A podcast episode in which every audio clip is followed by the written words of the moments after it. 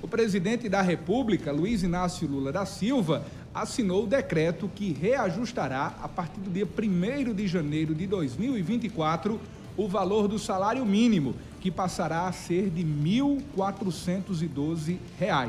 De acordo com o Palácio do Planalto, Lula deixou o decreto assinado antes de viajar para a base naval da Restinga da Marambaia, onde passará o Réveillon.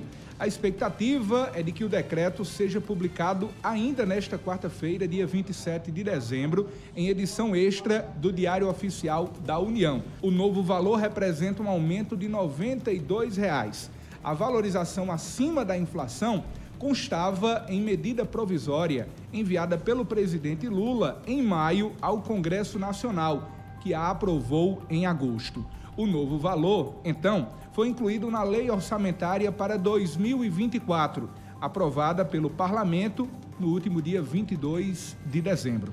A definição do novo valor deriva de uma fórmula que havia sido adotada durante os governos anteriores do Partido dos Trabalhadores, com base no Índice Nacional de Preços ao Consumidor e a variação do Produto Interno Bruto, que é o PIB, que é a soma de todas as riquezas produzidas no país.